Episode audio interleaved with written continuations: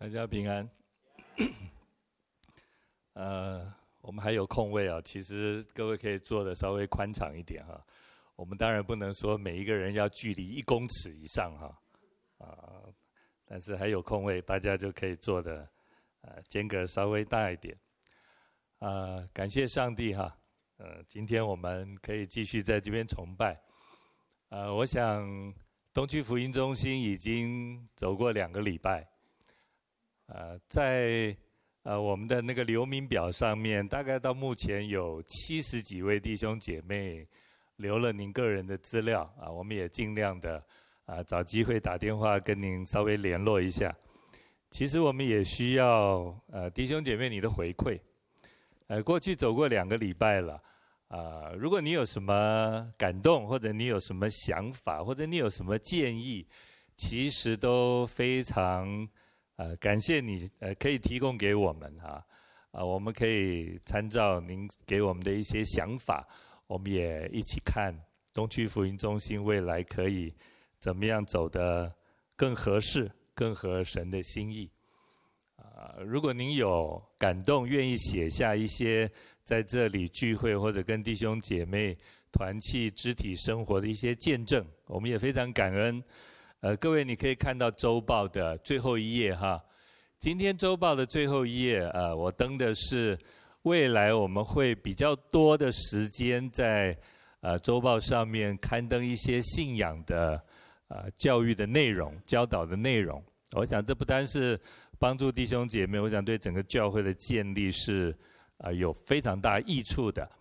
所以如呃从下个礼拜开始，我们就会登。改革中信仰非常重要的海德堡信条的问答，啊，这个问答基本上它是编五十二个礼拜，其实是每个礼拜的。但是我想我们啊也不一定就是每个礼拜都会这样登。如果弟兄姐妹你在聚会、崇拜或者肢体生活当中有一些感动，你愿意把它写下来，我们也会酌量的啊啊把它登在周报里面，跟大家一起分享。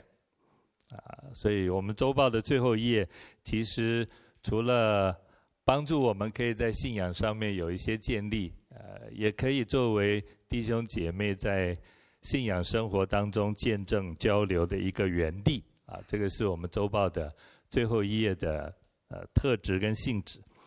好，今天我们要走进创世纪第九章啊，呃，我们。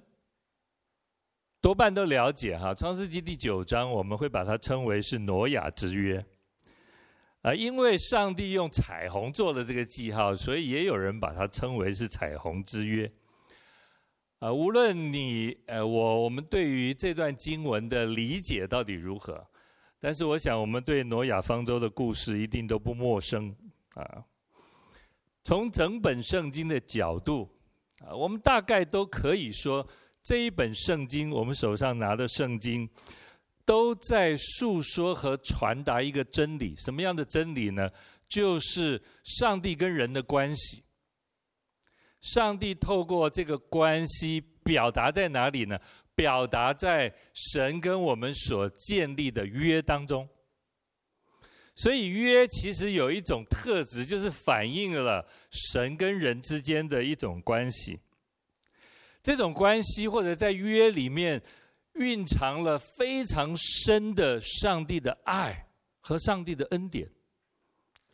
所以你读圣经，你可以读到上帝对人的爱；你读圣经，你可以读到上帝跟人的许许多多的约定、上帝的应许。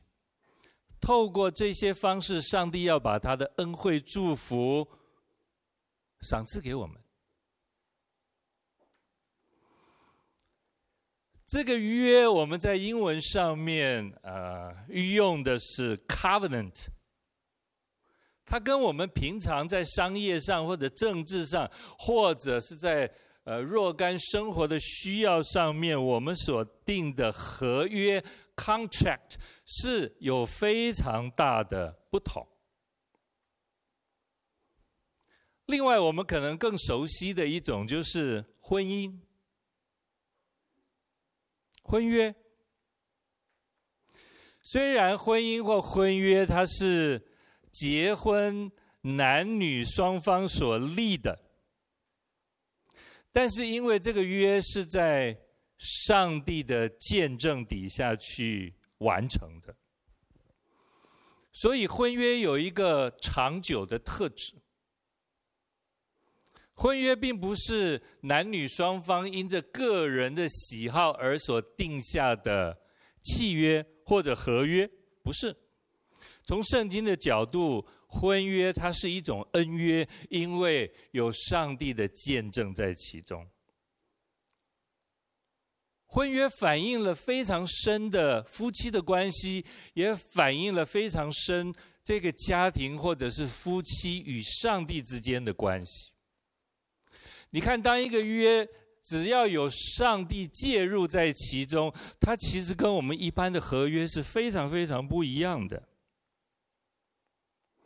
现代人，可惜现代人错把婚姻当作一纸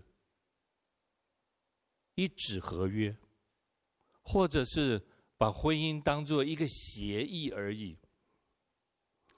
你有没有听到？现在很多年轻人其实似乎不太愿意走进那一纸协议的束缚当中，他们把婚姻看作一种束缚，非常可惜，因为他没有看到，其实上帝要借着男女的婚姻，因着他的同在，要把上帝的祝福赏赐在这个关系，赏赐在这个家庭里面。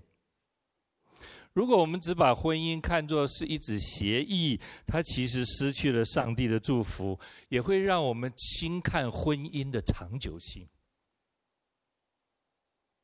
西方国家或者台湾现在对于婚姻的持续性、长久性的坚持，已经越来越弱，越来越弱了。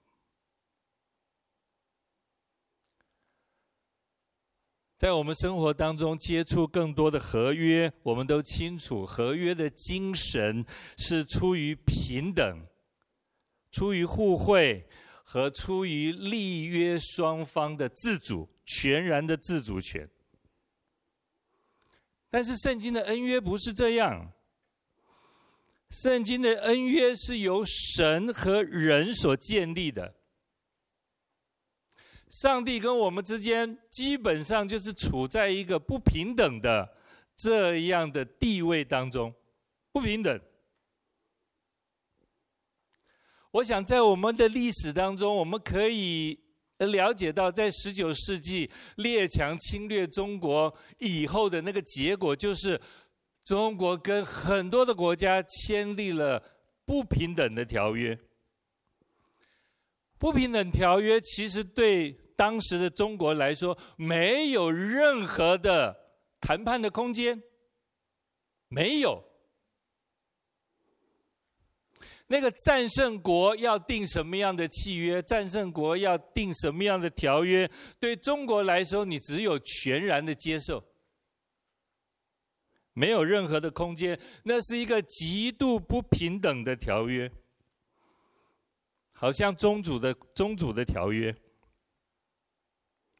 这样的条约，重点都在于那上位者的利益是什么？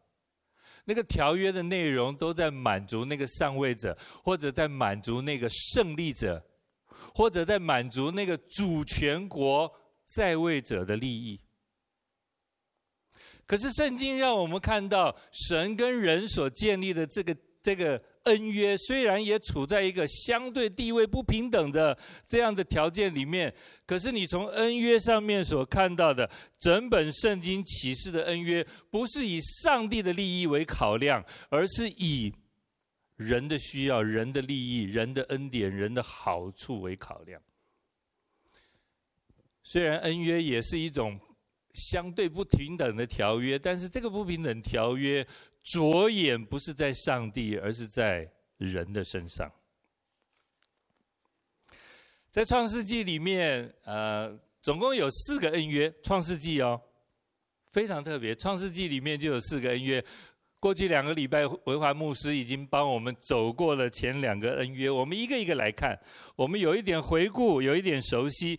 第一个约是行为之约，啊，如果你手上有圣经，我在鼓励弟兄姐妹哈，呃，因为呃不是因为最近疫情的关系哈，但是我鼓励弟兄姐妹，你来教会做礼拜，鼓励你带圣经，带自己的圣经，啊，当然现在也因为疫情哈。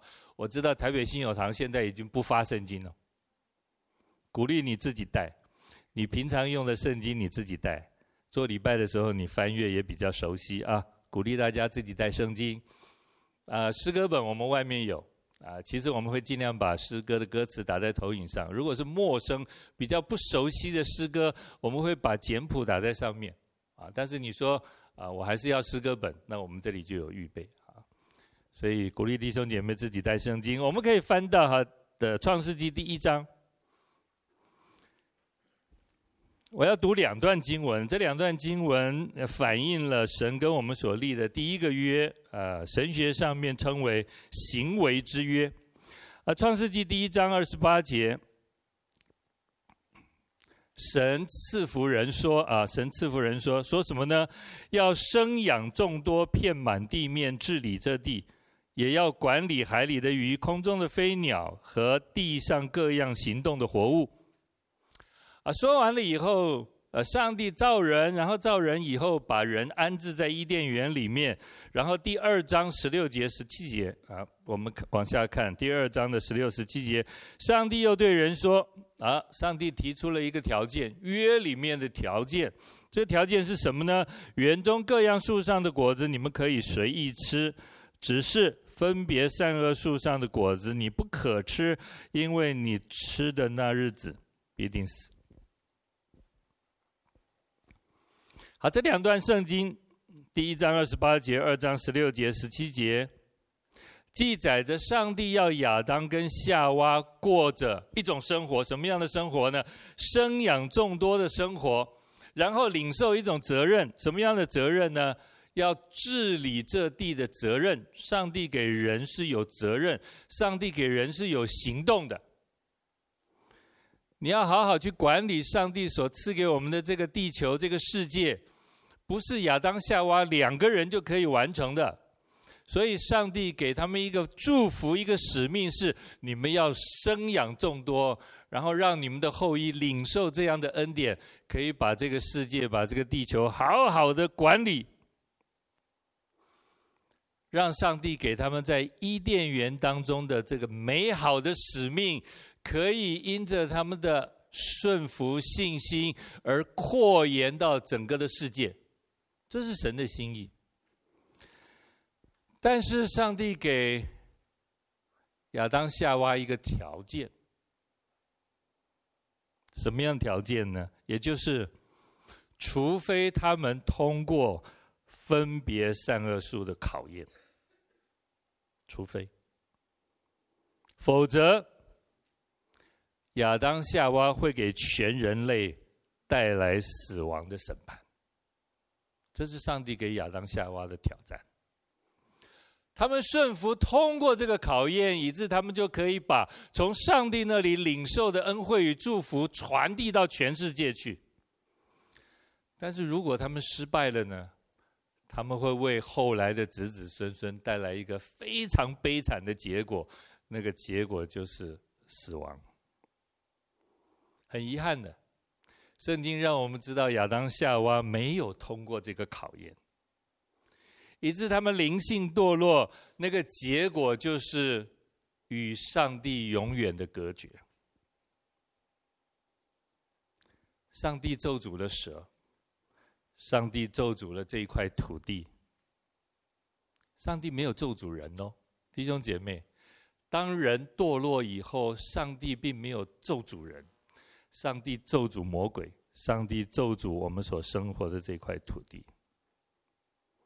但是在这个同时，上帝却赐给我们一个救主的应许，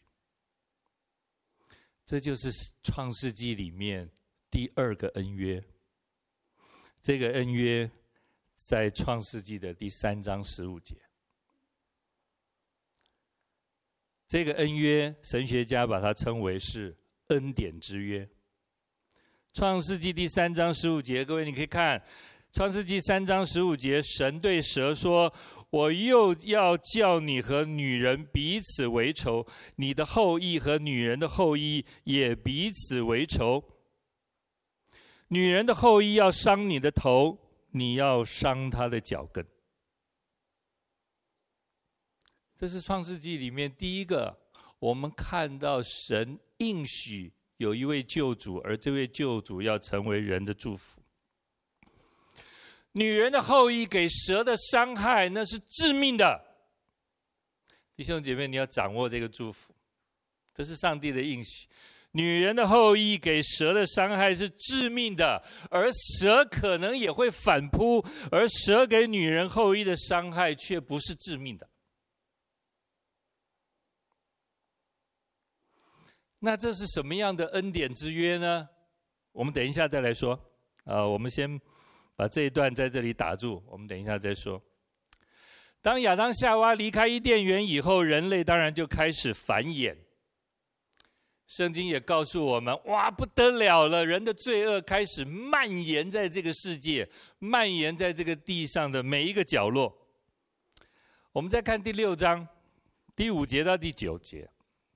创世纪第六章第五节到第九节，圣经说：“神见在地上的人罪恶很大，终日所思想的尽都是恶，神就后悔造人在地上，心中忧伤，说：我要将所造的人和走兽，并昆虫以及空中的飞鸟，都从地上除灭，因为我造他们后悔。”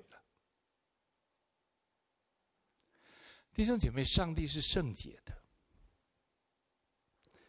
上帝恨恶罪恶，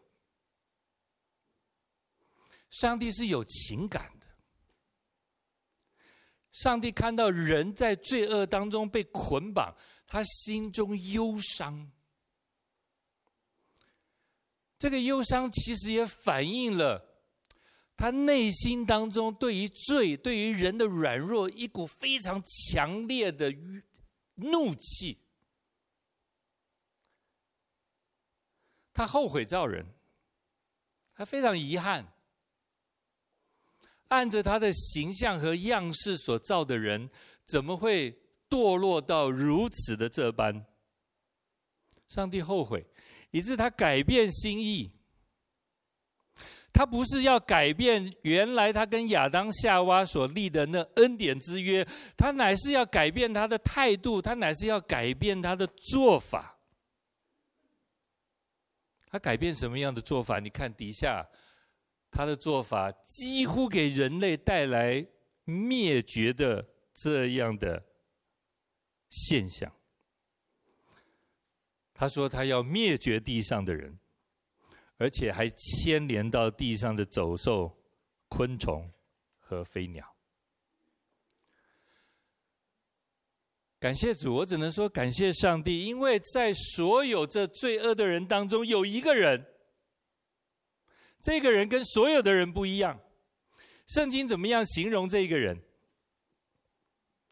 圣经说：“唯有挪亚在神眼前蒙恩，因为挪亚是个义人，在当时的世代是个完全人。挪亚与神同行。”这是圣经所所记载的意思，就是上帝非常喜悦挪亚。挪亚是一个信靠上帝、顺服上帝的人，在上帝的眼里，在上帝的心里，挪亚是一个没有缺点的人。挪亚跟上帝的关系非常非常的好。弟兄姐妹，你怎么看你自己？你怎么样看你在这个环境当中？你怎么样看你在你的公司里面？你怎么样看你在一群人当中？上在上帝在你身上赐下了与别人不同的特质。在所有人都犯罪的当中，挪亚却是一个信靠上帝的人，是一个上帝喜悦的人。弟兄姐妹，我们非常容易同流合污，我们非常容易被群体所影响，我们非常容易别人如何，我们也最后选择跟别人一样，因为我们很害怕自己跟别人不一样，我们很害怕。因为你跟别人不一样，尤其是你一个人跟所有的人不一样，你就会被所有的人摒除在外。可是弟兄姐妹，想一想挪亚，在那一个几乎完全败坏的世界里面，就这么一个人，跟所有的人不一样。弟兄姐妹，你你羡慕成为那样的人吗？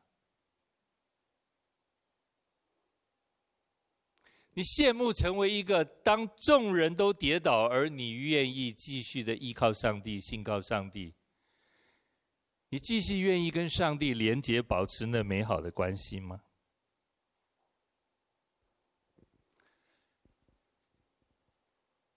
我求上帝把你就放在那样一群人当中，上帝把他的爱子，就是你，各位弟兄姐妹，就是你。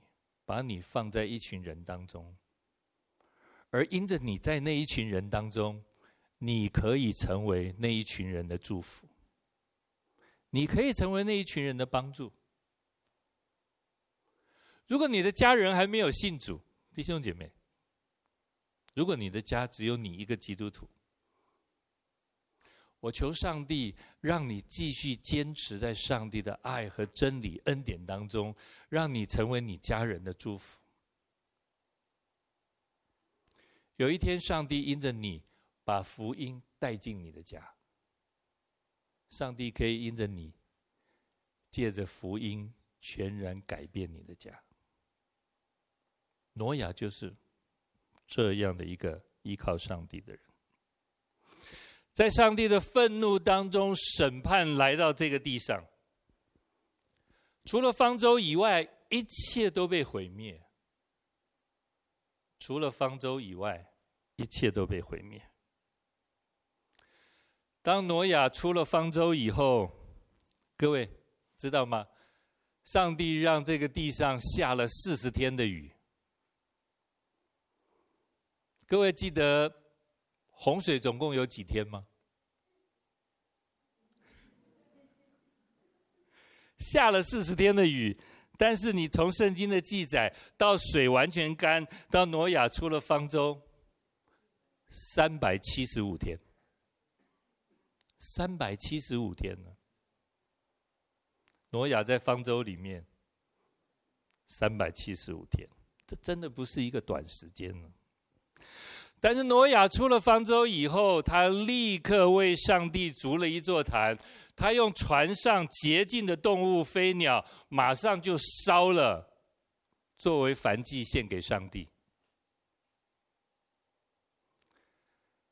在那一个全地都毁灭的上当中，挪亚非常清楚的知道，因着上帝的爱、上帝的保守，他和他的家人。在灭亡的当中，他一家人被拯救。弟兄姐妹，这个时候你第一件会做的是什么事情？你第一件会做什么事？挪亚出了方舟，第一件事情是筑坛献祭，感谢上帝。这是挪亚，他知道这一切全然出于上帝。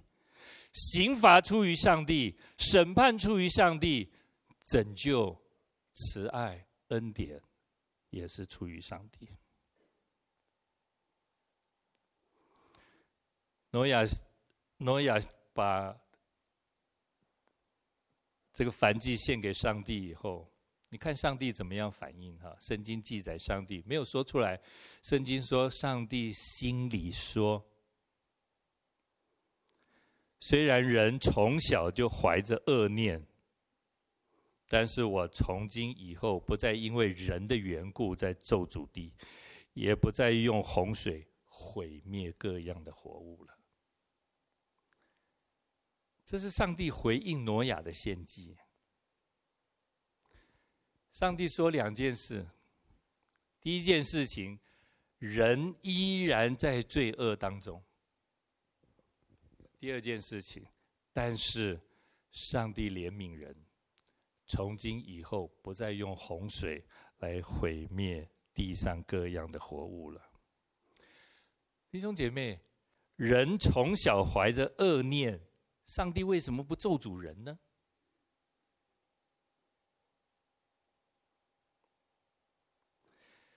地上以后依然会充满了罪恶，上帝要如何处理人和人的罪呢？上帝悦纳了挪亚的献祭，上帝改变，上帝又改变了他的做法。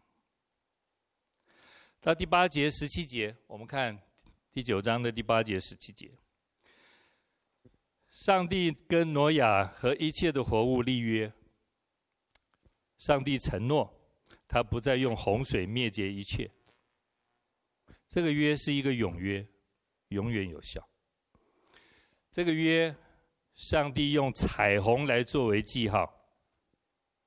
当彩虹出现的时候，上帝纪念他跟挪亚，他跟我们所立的约。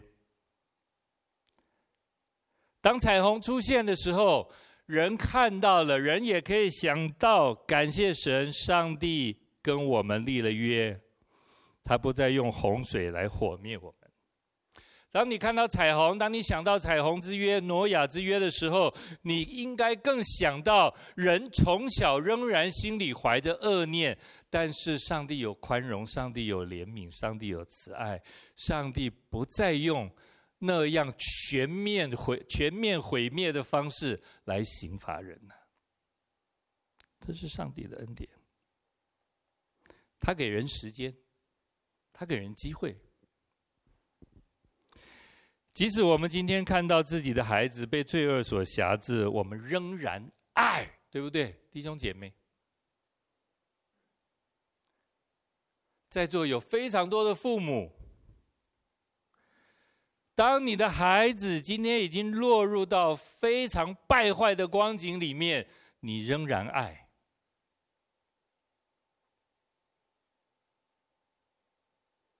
因为他是你的孩子。因为你盼望他早早的能够悔改，你给他时间，你宽容他，你帮助他，你替他解决问题，因为你爱他，你宽容他，不是纵容他，你是宽容他，给他时间，盼望他能够改变。弟兄姐妹，我们都可以对子女是用这样的恩典态度，你可以想象吗？我们是按照上帝的形象所造的。当人从小仍然心里怀着恶念，可是上帝怜悯人，上帝对我们的怜悯有多么的大？上帝跟我们所立的恩约，透过挪亚之约，我们看到这个约太不平等了。上帝其实大可以刑罚我们，再一次把我们灭亡，他可以灭绝地上的一切有气息的，但是他不再这么做了。他约束自己，即使他心中有极大的愤怒，但是他约束自己，他要遵守他自己的诺言。他只给挪亚三个要求。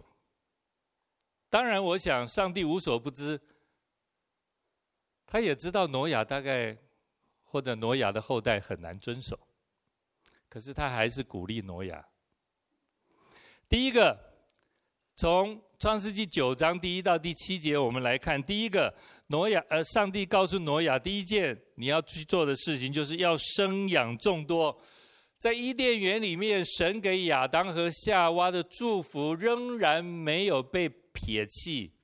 上帝要挪亚跟他的后代要生养众多。上帝原来给挪亚的责任，要遍满这地，要治理这地的责任，仍然没有收回。虽然人软弱败坏，但是上帝仍然祝福人。第一个要生养众多。第二，上帝告诉挪亚不准吃带血的肉，因为生命在血里。好，我们现在牛排都喜欢吃三分的，对不对？那个肉夹起来，哇，血淋淋的。这是旧约当中的一种信仰，或者一种宗教的礼仪，一种洁净的礼仪。但是特别强调，因为血里面有生命，所以你不可以吃血。当然，另外所要传递的是，我们要懂得尊重生命，不是吃的问题，而是你懂得尊重生命吗？不单是懂得尊重人，底下会讲，你要懂得尊重上帝所造的一切的生命。第三，上帝跟挪亚说，不可以流人的血，真不可以伤害人，不更不可以去杀人，不可以流人的血。为什么不可以流人的血？因为人是照着上帝的形象和样式造的。每一个人都有上帝非常尊贵的尊荣，你不可以去伤害别人。好，如果是这样，弟兄姐妹，可不可以建立我们跟人之间的一种新的关系、新的态度？心里面不要去记恨人，心里面不要去咒骂人，心里面更不要对人有一些不好的做法。不要去恶意的批评人，更不要去伤害人，因为每一个人都是按着上帝的形象造的。固然有的时候人落在罪恶、软弱、错误、败坏当中，但是求上帝给我们智慧，求上帝给我们智慧。这是挪亚之约，在创世纪里面，这是第三个恩约。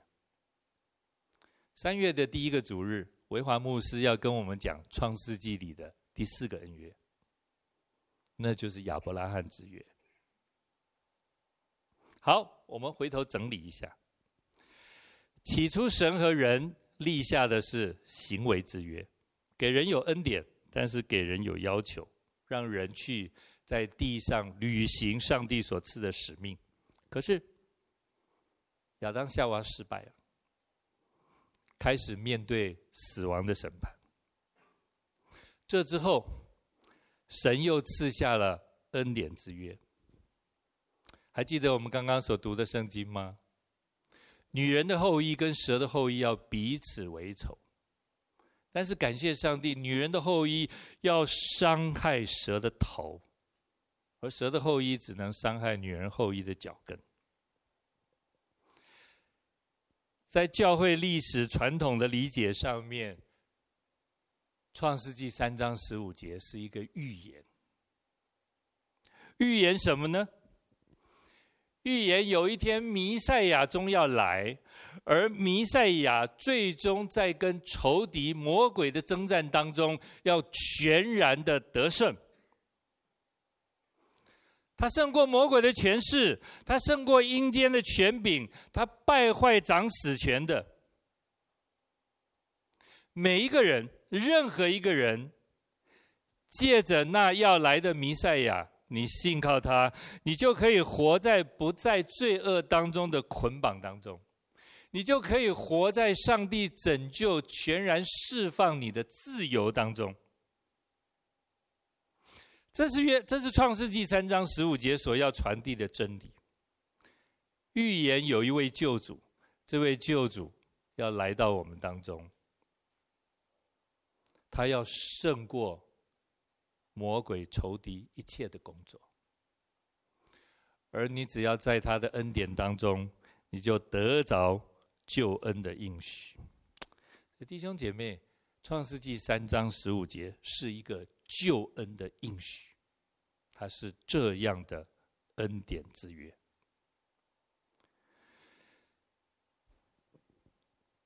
上帝透过洪水再一次的审判人，但是他仍然坚守在伊甸园里面，他跟亚当夏娃所立下的恩典之约。这个应许要延续下去的。这个应许要借着亚亚借着挪亚继续的延续下去。上帝喜悦挪亚，在洪水之后，挪亚成了人类之父。亚当夏娃是人类的始祖，挪亚是人类之父，亚伯拉罕是信心之父。每一个人都在他的位份上有一个代表。上帝跟挪亚立下了挪亚之约、彩虹之约。在这个爱的不平等条约当中，弟兄姐妹，你知道吗？罪的问题还没有被解决，人最根深的那个问题其实还没有真正的解决。上帝在创世纪三章十五节，只是预告了这个问题最终会解决，只是在这个过程当中，在挪亚之约里面。我们还没有看到上帝要解决这个问题。在新约圣经希伯来书的第七章十八节到十九节说，希伯来书第七章十八到十九节说，先前的条例因软弱无益，所以废掉了。律法原来一无所成，就引进了更美的指望，靠着指望。我们便可以进到神面前。罗马书第三章第三节到第四节，有一段非常类似的描述，这是保罗写的。保罗说：“律法既因肉体的软弱有所不能行，神就差遣自己的儿子，成为最深的形状，做了赎罪祭。”在肉体中定了罪案，使律法的意义成就在我们这不随从肉体、只随从圣灵的人身上。一段希伯来书，一段罗马书，这两段经文告诉我们同样一个真理，就是人非常的软弱，人非常的软弱。上帝的律法是圣洁的，上帝的律法是良善的，上帝的律法是好的。神一切的规定要求都是好的，但是你我都知道，上帝对于我们一切的要求，不能使我们因着遵守律法而成为完全。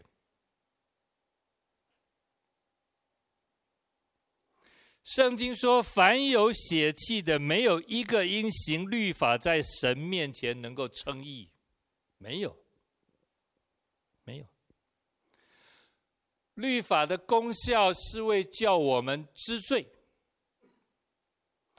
知道我们不能守全律法，知道我们其实软弱，知道我们其实败坏。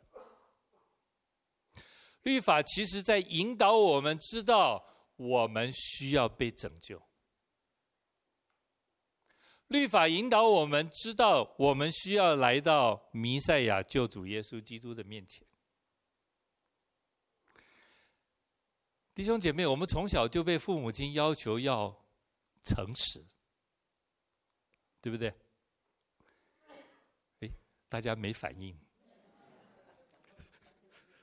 不敢回应呢啊！从小我们的父母就要求我们做人要诚实。读书以后，老师也提醒我们，考试要诚实，对不对？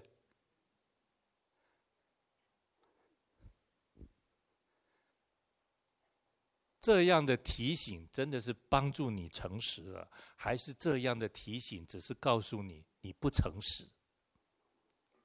也只是告诉你你会作弊，我会作弊。对不对，弟兄姐妹？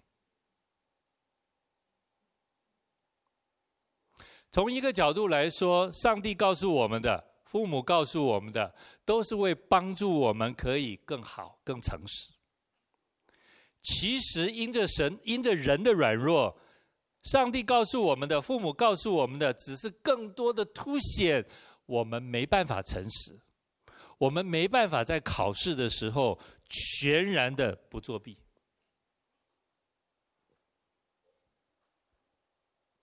这就是人的软弱，这就是凡有血气的，没有一个因行律法能在神面前称义。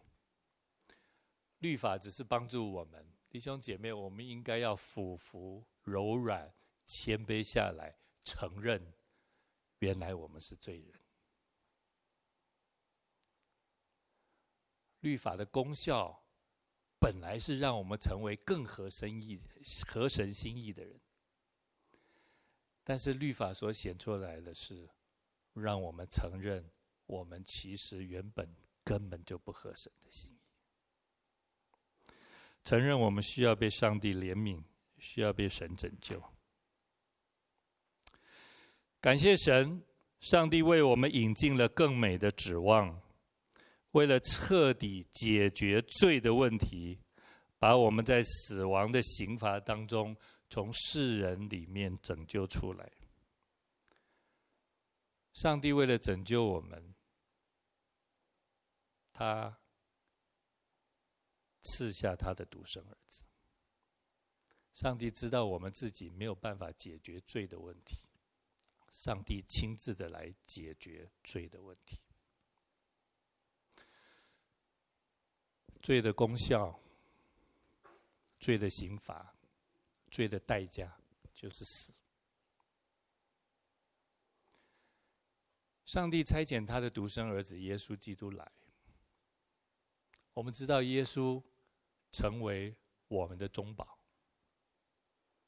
当我这么说，可能很多人不了解中保到底是什么意思。弟兄姐妹，中保就是中间人的意思。这个中间人他要做两面的工作。这个中间人要满足上帝的心意，这个中间人也要担负我们的责任，把我们该尽的责任都尽了。耶稣来做一件事情，就是他做了，满足了上帝的心意，也担当了我们的罪过。所以弟兄姐妹，你知道耶稣是神与人之间的中保，没有他，我们不能到父那里去。这个中间人做得好，全然解决你我的问题，也满得上帝的喜悦。这个中间人做不好，解决不了所有的问题。所以，神让他的独生儿子来做一个最恰当的中间人，他为我们的罪死在十字架上，担当原本你我应该死在那里的这样的结果。当这个中间人把我们的罪都担当了，上帝的愤怒全然的发泄了。上帝喜悦这个中间人，因为这个中间人他不只是祭司，这个中间人还成为永远的祭物。耶稣基督在十字架上成为赎罪祭，成为挽回祭，永远的赎罪祭跟挽回祭。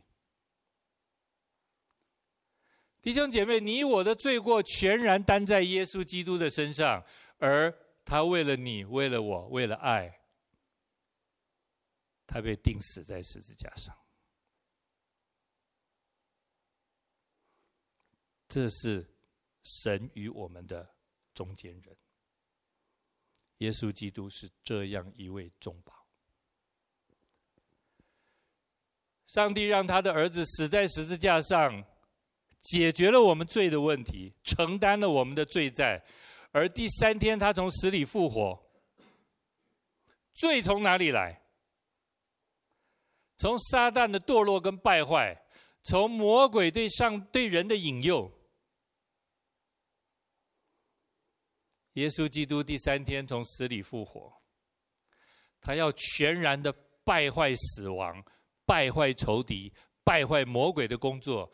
耶稣基督第三天从死里复活，要全然解决魔鬼的罪在我们人身上的一切瑕疵。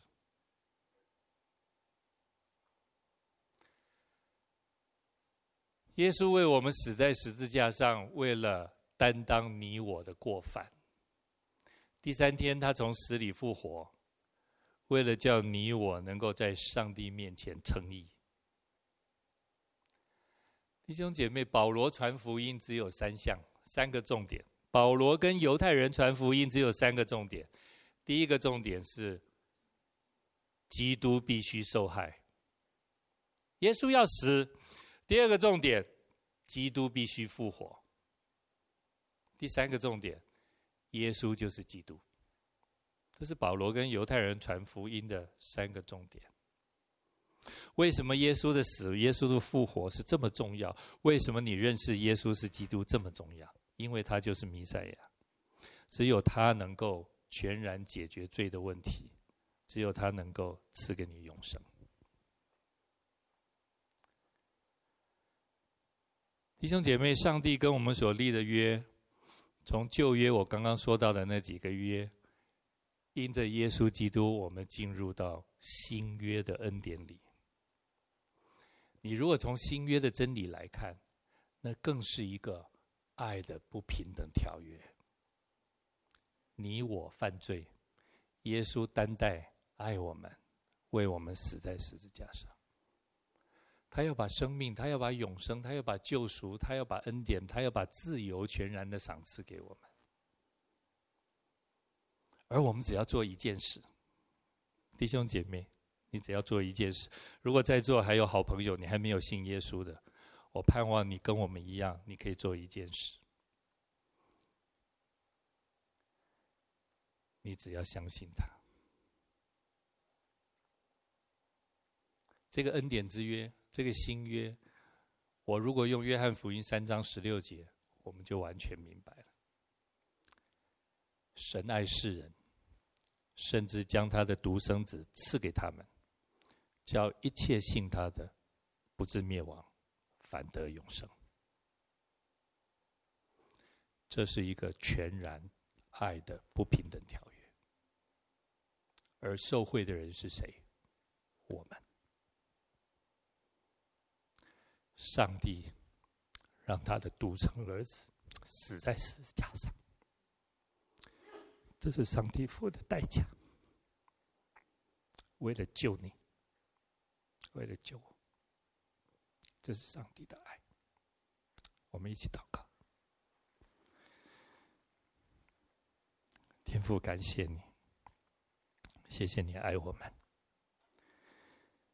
谢谢你定义要拯救我们，拯救到底。感谢耶稣，你的爱是昨日、今日，直到永远，永不改变。盼望我们这里每一位弟兄姐妹继续领受十字架的恩典。盼望在我们的当中，我们的家人还没有信主的好朋友，也因着上帝的爱，可以领受这全然救恩的祝福。我们献上感谢，愿你恩待也赐福。我们的祷告是奉耶稣基督的圣名，阿门。